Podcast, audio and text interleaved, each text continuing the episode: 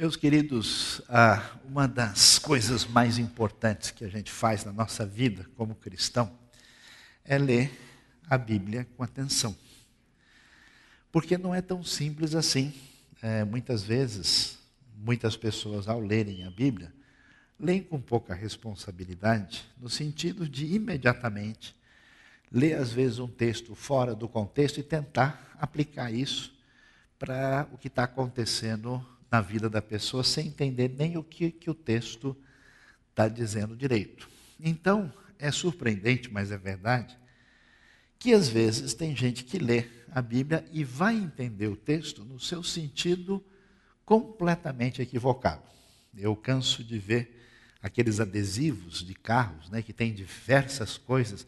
Quando o carro, né, é, é, é muito bonito e novo assim, está escrito "Ô oh, glória", né? Ah, agora, quando é muito velho, está caindo aos pedaços, assim, precisando de uma oração forte, está a propriedade exclusiva de Jesus. A gente não entende direito como é que o pessoal escolhe.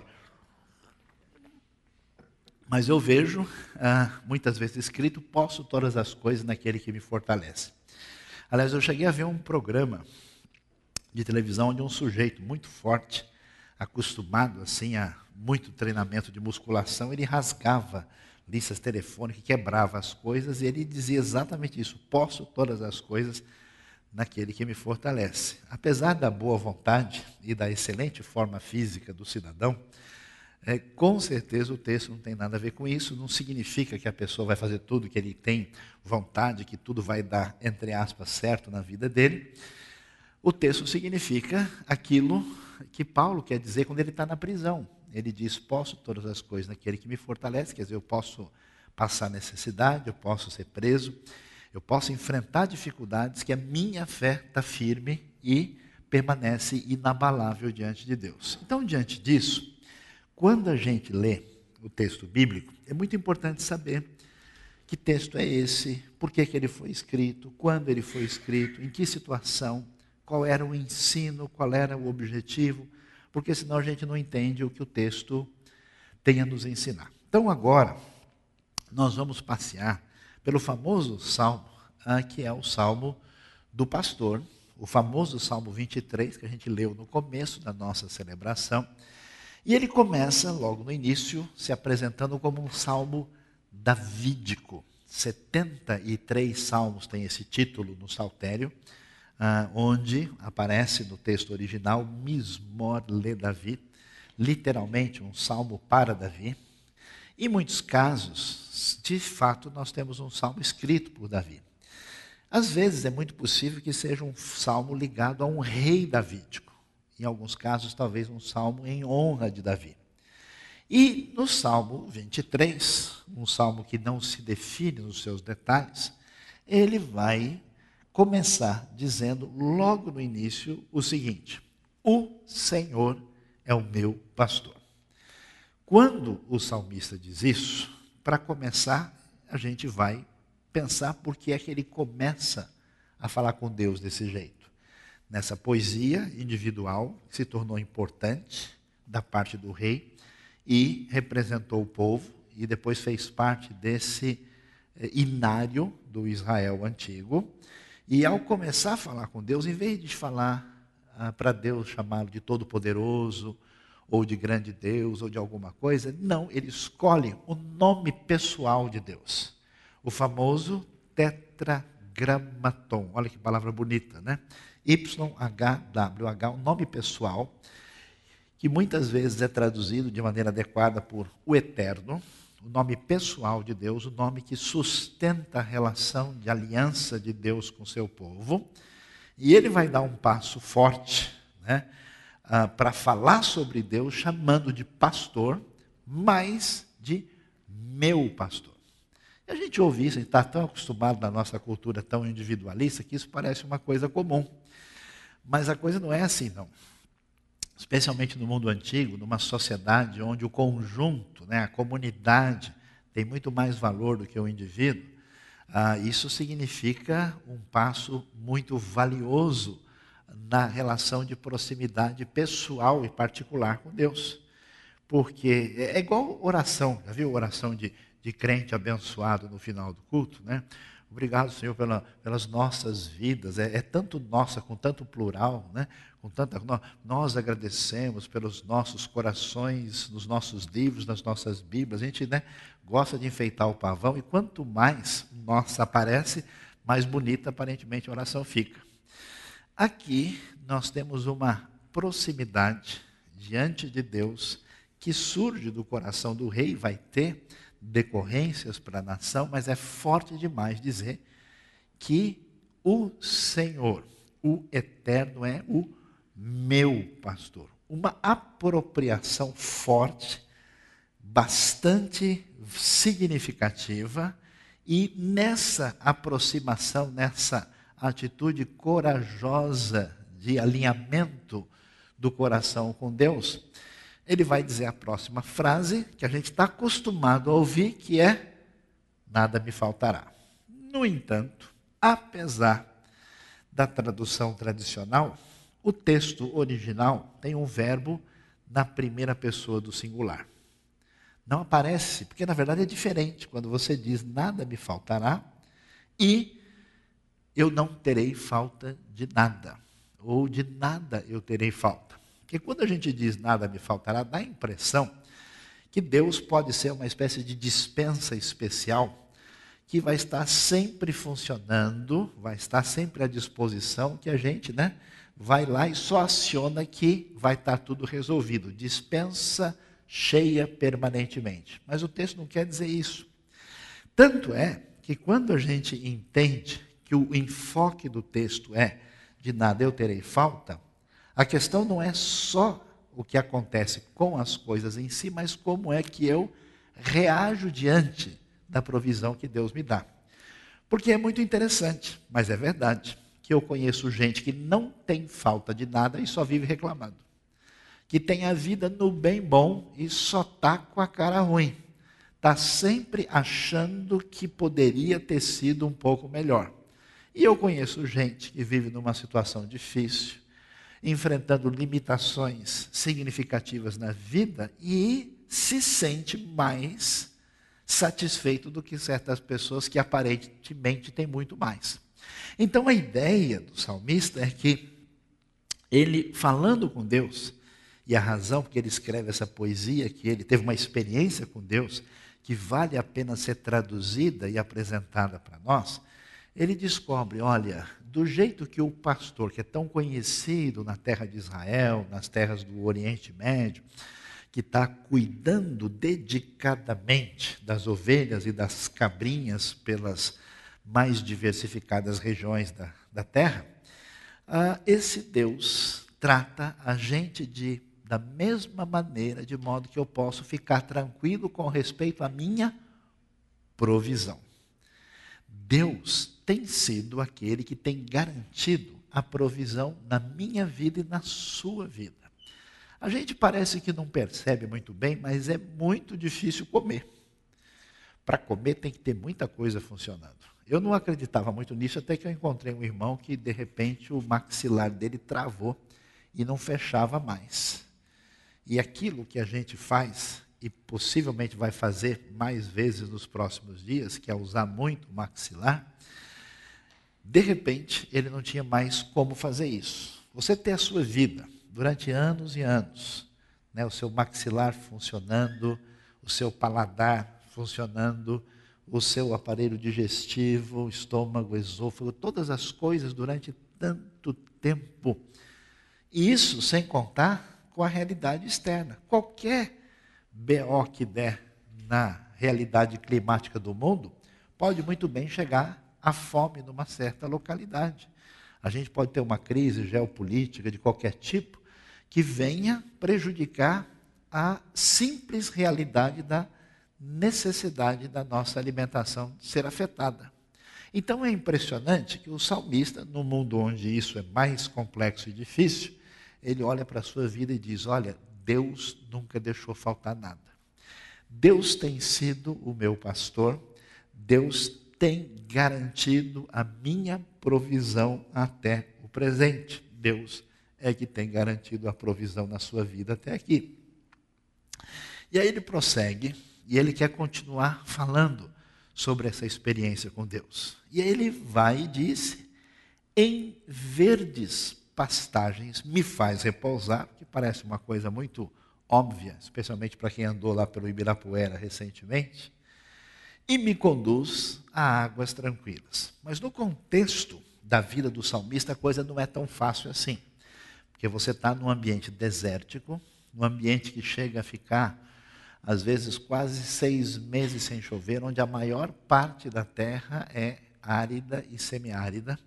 E algumas regiões, e especialmente em certas épocas do ano, tem fertilidade. Mas uma área com verdes pastagens é um negócio muito especial. Tanto é que é interessante que algumas pessoas que visitam a região do Oriente Médio vê aquela área totalmente árida e falam como é que essas cabras e ovelhas vivem realidade de vida tranquila. Por isso, ele diz que Deus conduz em verdes pastagens, e ali ele pode repousar. A palavra repousar, descansar é forte nesse sentido e águas tranquilas, águas que evocam esse ambiente sossegado que tem a ver com o bem-estar, não só do nosso corpo, mas da nossa mente. Porque a gente vai descobrir, com o passar dos anos, que todo mundo é uma bomba relógio. Só falta pouco para explodir. Porque nós temos um monte de coisa na nossa vida, aliás, definido pela nossa genética. E às vezes, com o passar dos anos, esse elemento se manifesta e os nossos parafusos vão ficando mais soltos. Amém, irmãos? Quem foi abençoado quer dar um testemunho aqui hoje, né? E, mesmo que não seja por razões genéticas, mas por razões da nossa convivência, do nosso relacionamento, ah, da nossa vida, onde o estresse vai chegando ao ponto de nos colocar em situações limites, são tantos elementos que fazem parte da nossa realidade orgânica e da realidade ambiental à nossa volta, que de fato a pergunta é: por que é que eu não fiquei maluco ainda? Pelo menos não completamente. Por que, que a baba ainda escorre pouco? Qual é a razão por que a coisa está controlar. Eu senti que vários irmãos foram abençoados aqui com essa palavra tão profunda ao nosso coração. Diante disso, o salmista vai dizer o seguinte: Olha, eu estava olhando para a minha vida e descobri que até agora eu tive provisão porque Deus garantiu. Ele é o meu pastor. E não só ele garantiu a provisão, mas ele me impediu de entrar numa rota de colisão na minha estrutura emocional.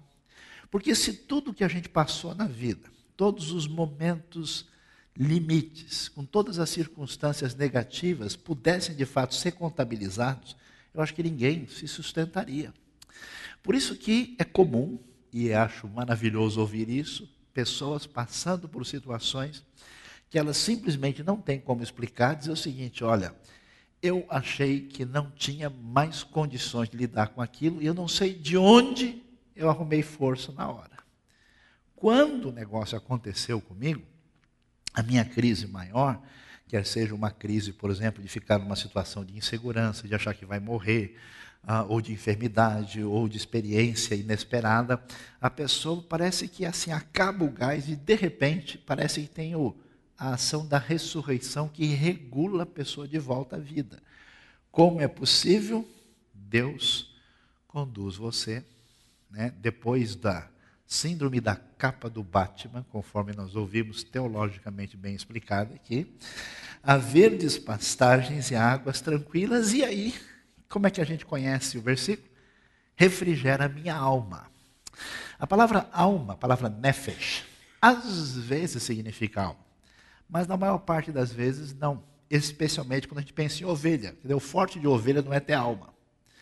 Então, essa palavra nefesh significa vida, significa fôlego de vida, significa vigor.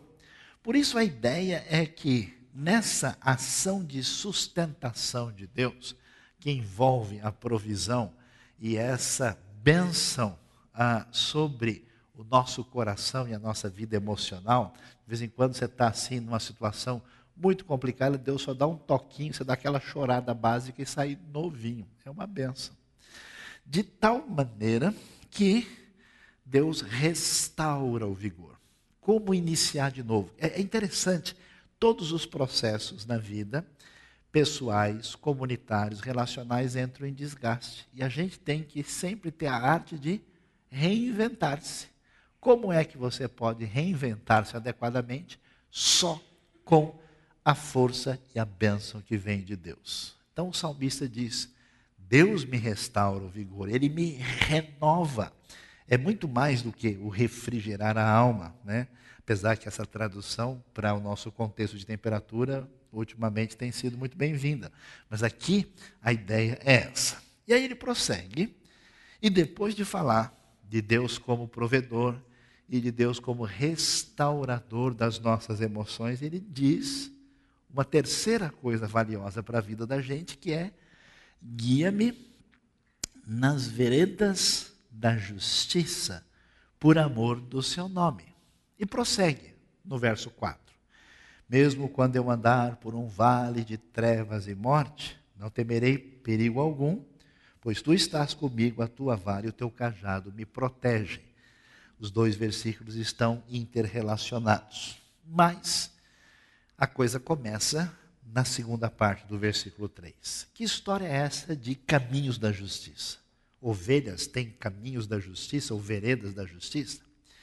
No contexto dessa metáfora do pastor cuidando de ovelha, que aponta para a realidade de como é que Deus lida com a gente, caminhos ou veredas da justiça significa caminho certo. Por quê? Porque ovelha é o bicho mais bobo que existe. É o bicho que não aprende nunca. É absolutamente fácil de ser enganada, levada, de se perder. É, ovelha é, só falta perder ou empatar para cachorro mimado criado em apartamento. Você solta lá embaixo quase que qualquer coisa, né? Vem o gato e come aquele cachorro de tão bobo que ele é. A coisa é mais ou menos assim. Então a ovelha é a nossa cara. A ovelha funciona desse jeito. E ele vai dizer: Olha, Deus, eu dei uma olhada na minha vida e descobri que essa situação tão complicada que a ovelha pode ter de pegar um caminho e cair num buraco, num precipício, de pegar um caminho que leva para a morte, de se expor a um ataque de um animal perigoso, quer dizer, isso revela como a nossa vida é imprevisível. Como é que você pode garantir qualquer coisa em relação às suas escolhas? Você entra numa empresa depois de dois anos a empresa fecha. Você toma uma decisão de fazer um curso X, depois as coisas se complicam. Todas as coordenadas que aparentemente estão debaixo do nosso controle, em muitos momentos da vida a gente descobre que não tem como prever. Depois de um tempo, o sujeito ele até joga a toalha e fala: sabe de uma coisa? Não vou esquentar mais a cabeça. Já foram três chaleiras cheias né, de água quente na cabeça dele para fazer todo o café do mundo. E agora ele percebe que não adianta mais. O que, que o salmista diz? Puxa, eu podia ter entrado em cada roubada, eu podia ter tomado decisões e as decisões são tênues. Um sim ou não, uma atitude aqui e ali podem provocar desastres terríveis. Um relacionamento indevido, uma atitude profissional não bem pensada, um curso equivocado, um documento errado. A pessoa vai ter problemas com a lei, passa anos tentando resolver uma confusão difícil. Ele olha para a vida dele e diz: Puxa, não é que Deus interferiu nas minhas escolhas. Existe uma questão aqui quase existencial do seu posicionamento em relação à vida. Ele diz: Puxa, Deus, o Senhor me dirigiu pelos caminhos certos. E quando a gente ouve alguém falando, olha, eu agradeço a Deus nesta tarde, nesta noite, porque Ele me abençoou, geralmente vem né, a, a, as notas heréticas na sequência. Porque eu sou uma pessoa que sempre me preocupei com a palavra de Deus, porque eu sempre tento ser fiel, porque eu era amigo de Noé quando ele estava fazendo a arca, porque eu sou uma pessoa assim. A pessoa começa a dar umas indiretas, né? Porque ou ele é muito estudioso da palavra, ou ele ora bastante, ou ele é uma pessoa amiga, ou ele tem muito amor no coração, ele sempre fica achando um jeito para dizer. e a Bíblia vai num caminho bem diferente. Sabe por que Deus não deixou você quebrar a cara? Sabe por que Deus interferiu em uma série de decisões indevidas da sua parte e não deixou você arrebentar-se de vez? Por causa do amor do seu nome. Deus age baseado na sua bondade, no seu amor e garantido pelo seu nome. Deus tem prazer em abençoar esses que estão em aliança com Ele. Então você não se atrapalhou, não é porque você é gente boa, mas porque isso está garantido por Deus. Porque se depender do seu currículo, da sua grande qualidade, esse negócio não vai funcionar. Então Deus diz: eu garanto essa situação, é por amor do meu nome. E é interessante, porque ele volta para esse pensamento da ovelha, e a gente vai entender isso quando você descobre como é que funciona o relevo na terra de Israel com os seus vales e variações muito grandes. Um país menor do que o Brasil, que tem diferença de relevo maior do que o Brasil. Tem uma montanha de 2.800 metros de altura e uma região a mais de 400 metros abaixo do nível do mar. Essas variações, onde as ovelhas vão e voltam, sobe na região montanhosa e desce, são muito perigosas. Por isso que ele vai dizer, e aí a tradução tradicional fica devendo, porque ela diz: ainda que eu andasse pelo vale, não é esse o sentido. A expressão hebraica kiim, que começa o versículo, tem uma ideia, não de uma coisa que talvez venha a acontecer, mas algo bastante provável. Por isso a ideia é, mesmo quando eu andar, ou seja, isso vai acontecer, mais cedo ou mais tarde, o bicho vai pegar, a coisa vai ser difícil. Mesmo quando eu andar por um vale de trevas, porque de fato a pessoa desce por um vale e lá é escuro, e morte, por quê? Porque a ovelha pode ser atacada por um leão, a ovelha pode ser atacada por um lobo, ela pode ser atingida por uma cobra, ela pode quebrar a perna, ela pode estar numa situação de tal fragilidade que a gente entende porque o salmista diz isso. Mesmo que eu tiver que andar por essa situação tão à mercê das circunstâncias, olha, eu não temerei mal nenhum, perigo nenhum, por quê? Porque Deus é bom e está no controle da situação. Deixe de ser nervoso, perturbado e ansioso. A vara e o cajado que servem para impedir que a ovelha caia no precipício, que ela se machuque indevidamente e de vez em quando dá umas palmadinhas abençoadas que o Ministério Espiritual da Saúde adverte que pode fazer bem para a sua vida.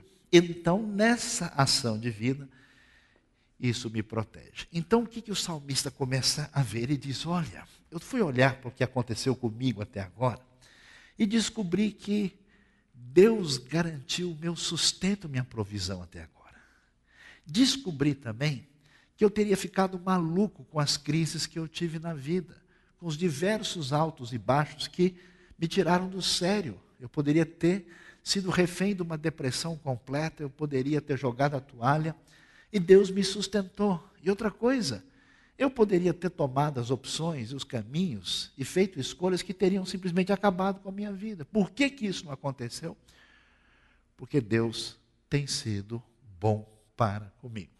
Então preste atenção. Eu não sei o quanto de ingratidão a gente tem permitido na nossa vida e no nosso coração. De não perceber mais as coisas que Deus concede e nos dá de tantas maneiras, e a gente mais ou menos como que não pensa mais nisso, não se importa e não enxerga a ação e a bênção de Deus na nossa vida. Mas o salmista está com a corda toda, ele está animado. A bênção aqui é forte, a coisa está crescendo, tá? Indo adiante, e ele vai nessa subida, e quando chega no versículo 5, ele muda até o slide. O assunto agora é outro.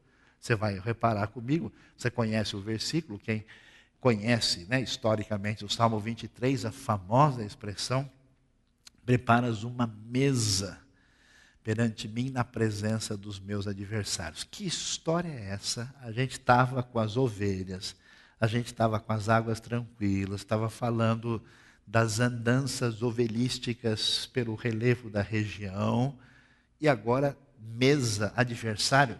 Quem que mudou o canal? O que, que aconteceu? Deus mudou o canal porque agora a metáfora mudou. Ou seja, a metáfora da ovelha já não é mais suficiente para o salmista continuar ensinando aquilo que impactou o seu coração. Por isso ele muda e o assunto agora é outro. Agora a ideia é de um convidado de honra que é recebido por um anfitrião especial e que vai estar numa situação muito particular. E o que, que ele diz? Preparas uma mesa ou um banquete, ou seja, Deus o convida para o baby beef rubaiá ou para o fogo de chão Vários irmãos foram abençoados, senti né, uma ligação espiritual profunda com alguns. Enche aquela mesa, preparas uma mesa para mim, à vista dos meus inimigos. E o que, que isso significa?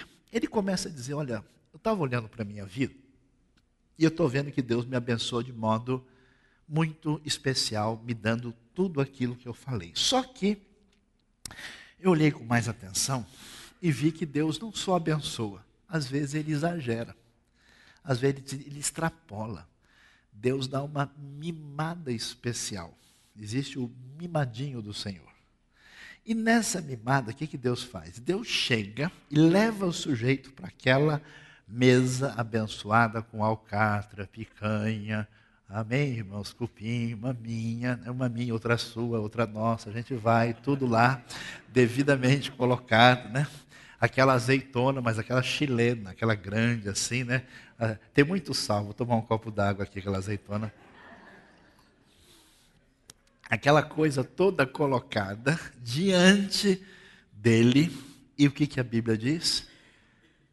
À vista dos meus inimigos. Por quê? Uma coisa importante para a gente ler e entender o texto bíblico é que quando a Bíblia fala em inimigo, não é o vizinho que faz barulho à noite, porque ele não desliga a música às onze e meia, meia-noite. A ideia de inimigo é gente que quer matar, quer destruir, quer acabar com ele. E olhando para a realidade, é como se a coisa fizesse, fosse feita da seguinte maneira: o salmista está lá, Deus vai trazer a melhor comida e os inimigos que querem ver a sua morte, a sua destruição, que estão tentando acabar com ele, puxar o tapete, estão olhando lá assim, né? É uma santa pirraça celestial na cara dos inimigos. Eu não sei se você já teve esse tipo de sensação. Pessoal que está aí né, no mundo corporativo, no ambiente de trabalho, na escola, até no meio religioso, o que tem de inveja, o que tem de dor do cotovelo, o que tem de gente malvada que fica tentando, às vezes abertamente, às vezes por trás dos panos, puxar o tapete e destruir as pessoas. O que o salmista está dizendo é o seguinte: olha, Deus foi tão demais comigo, ele foi tão da hora, que quando os caras estavam tentando me arrebentar, ele me levou para comer do bom e do melhor na cara deles. Olha lá, mais uma picanha argentina, contra filé argentino. Picanha com alho. Eu não acredito. Mas esse cara, por que isso? Então, ele começa a olhar e ver a realidade de como Deus abençoa a sua vida. Eu não sei como é que é a vida da gente. Eu não sei que, que você tem pensado, mas talvez não seja difícil olhar e ver que muitos de nós temos bênçãos além da média. Tem gente que tem a saúde que não merece, está fazendo hora extra. Pela sua vida já poderia ter sido despachado, mas Deus é bom. Tem gente que tem tanta coisa abençoada na sua família e a pessoa não reconhece. A sua vida está muito melhor do que a maioria dos outros brasileiros, está melhor do que a média mundial e a pessoa está sempre com a cara ruim. É impressionante. Pois é, o salmista acordado, despertado pela experiência com Deus, ele diz: caramba, quanta gente na minha vida quis me destruir e eles ficaram chupando o dedo.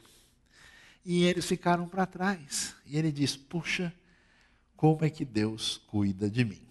E a coisa vai pegando. E vai pegando de tal maneira que ele diz: Deus faz isso da seguinte maneira: Ele unge a minha cabeça com óleo. E o que quer dizer isso? Ungir com óleo não é porque ele estava com problema de piolho, precisava tomar um remédio mais forte, assim. Não significa que precisava expulsar alguma coisa, fazer uma unção forte, derramar um óleo ungido, como alguns tentam dizer.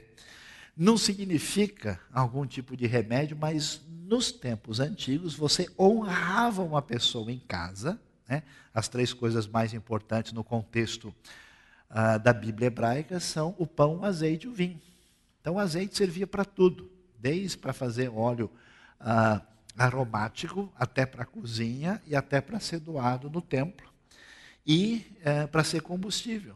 E aí, esse azeite era guardado, e a pessoa chegava em casa e recebia né, esse óleo levemente aromatizado sobre a cabeça, era um jeito de honrar a pessoa. Então ele diz: ó, Deus me trata com honra, tal que ele me recebe como um convidado especial, o que, que ele faz?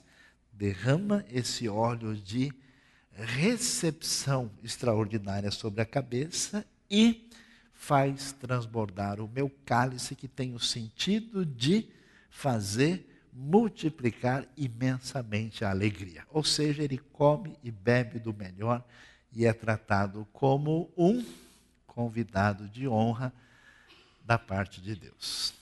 Eu não sei como é que você tem examinado a sua vida, como é que você tem tido a capacidade de contar as bênçãos e classificar as bênçãos. Que tipo de bênçãos eu tive hoje? Comum. Que tipo de bênção eu recebi hoje? Especial. E de, de uma outra, pós-mimado. Muito para lá de extraordinária. Quando o salmista segura isso forte no coração, e é interessante, porque a vida da gente, ela é sempre marcada pela tendência e direção do nosso coração. E ela sempre será uma tendência de fé. Fé no fracasso, nos problemas, uma antecipação negativa ou aquela convicção e a certeza de que vai dar tudo certo, Deus vai me abençoar.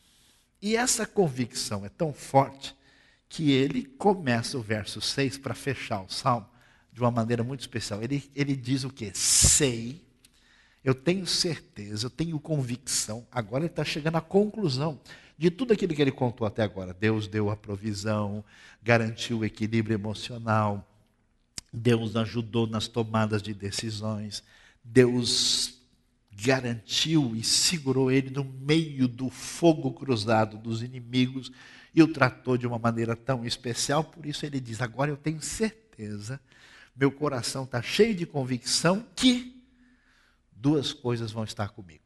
Que coisas são essas? Uma chama-se bondade. O que é bondade? Bondade é aquilo que Deus dá para todo mundo. Por exemplo, a chuva cai sobre os maus e os bons. Existe o que há de melhor em Deus, que Ele dá para todo mundo. As pessoas não reconhecem, mas uma série de coisas na vida delas é concedida simplesmente porque Deus é bom. O sol nasceu de novo porque Deus, na sua bondade, resolveu manter o universo funcionando. Mas a bondade é dada para todo mundo. A fidelidade, ou a misericórdia de Deus, não. Essa palavrinha que aparece aí é a palavra chesed. Essa é uma palavra que você tem que aprender. Se tem uma única palavra para aprender do Velho Testamento, do hebraico, não é nem shalom, é chesed. É com a garganta forçando mesmo. Chesed quer dizer misericórdia, quer dizer amor leal, amor fiel, amor inabalável. Por isso, às vezes, é traduzido por fidelidade, às vezes por misericórdia, porque é misericórdia que nunca vai falhar. E para quem Deus promete essa fidelidade, esse amor inabalável, para quem está em aliança com Ele. Então a coisa é bonita demais. Porque ele diz: olha, galera, é o seguinte, eu descobri que aquilo que Deus tem de melhor, que Ele dá para todo mundo, e aquilo que Ele tem de melhor, que Ele dá só para quem está em aliança com Ele, está comigo na minha vida. eu sei que a bondade e a fidelidade, a misericórdia me acompanharão. Acompanharão uma vírgula. Porque essa palavra é a palavra que ninguém consegue traduzir. Se você olhar direito, tá, me acompanharão, me seguirão, estarão comigo, mas essa palavra é muito estranha. Ela está fora de lugar. Porque sabe que palavra que está aí no texto original? A palavra perseguir. A palavra radaf ela nunca é usada no sentido positivo. Ela sempre é usada no sentido quando, por exemplo, os inimigos estão alcançando a pessoa.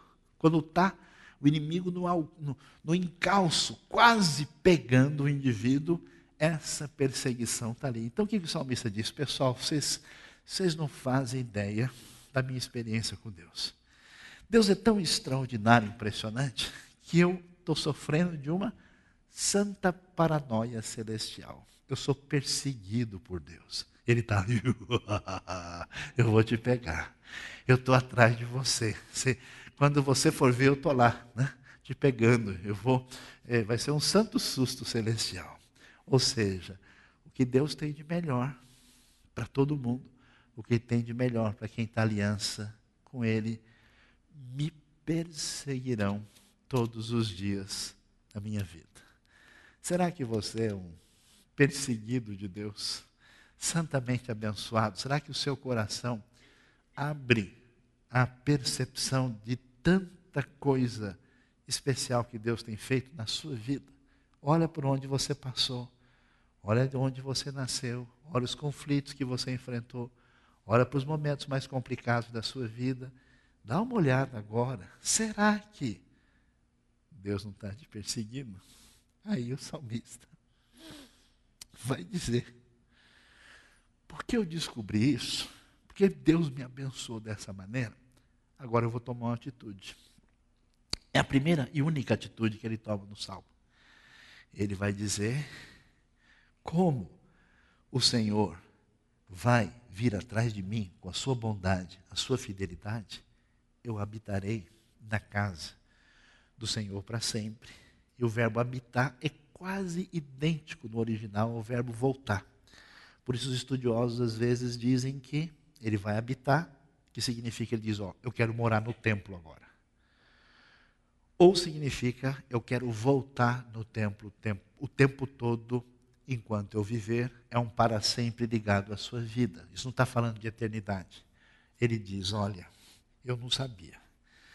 Depois que eu descobri que quem garantiu o feijão lá em casa foi Deus, que a minha cabeça ficou no lugar, meu coração balançou todo, mas foi Deus que segurou as pontas. Que as minhas escolhas podiam ter sido as piores, mas foi Deus que mexeu. Depois que Deus me honrou e segurou as pontas diante dos meus adversários, inimigos que queriam a minha morte, depois que Deus me mostrou que a bondade e esse amor inabalável está atrás de mim, você quer saber de uma coisa? Eu nunca mais deixo de adorar. Eu jamais deixo de cultuar. Eu vou ficar na casa do Senhor enquanto eu viver. Eu quero entregar a minha vida completamente a Ele. Eu voltarei, eu jamais deixo de cultuar. Às vezes eu vejo algumas pessoas cujo coração está nublado assim, né? Parece que ele não bebeu do Salmo 23. Parece que ele não está enxergando as bênçãos parece que alguma coisa está fora do lugar. Porque quando a gente descobre quem Deus é, o que, que Deus faz, as coisas boas que Deus tem feito na nossa vida, a gente tem uma vontade de servir a Deus de uma maneira muito diferenciada e muito particular. Deus abençoe a sua vida, Deus abençoe o seu coração, porque nenhuma consagração, nenhum serviço, nenhuma adoração surge de verdade sem o conhecimento de quem Deus é e de como Ele age na nossa vida e no nosso coração. Amém?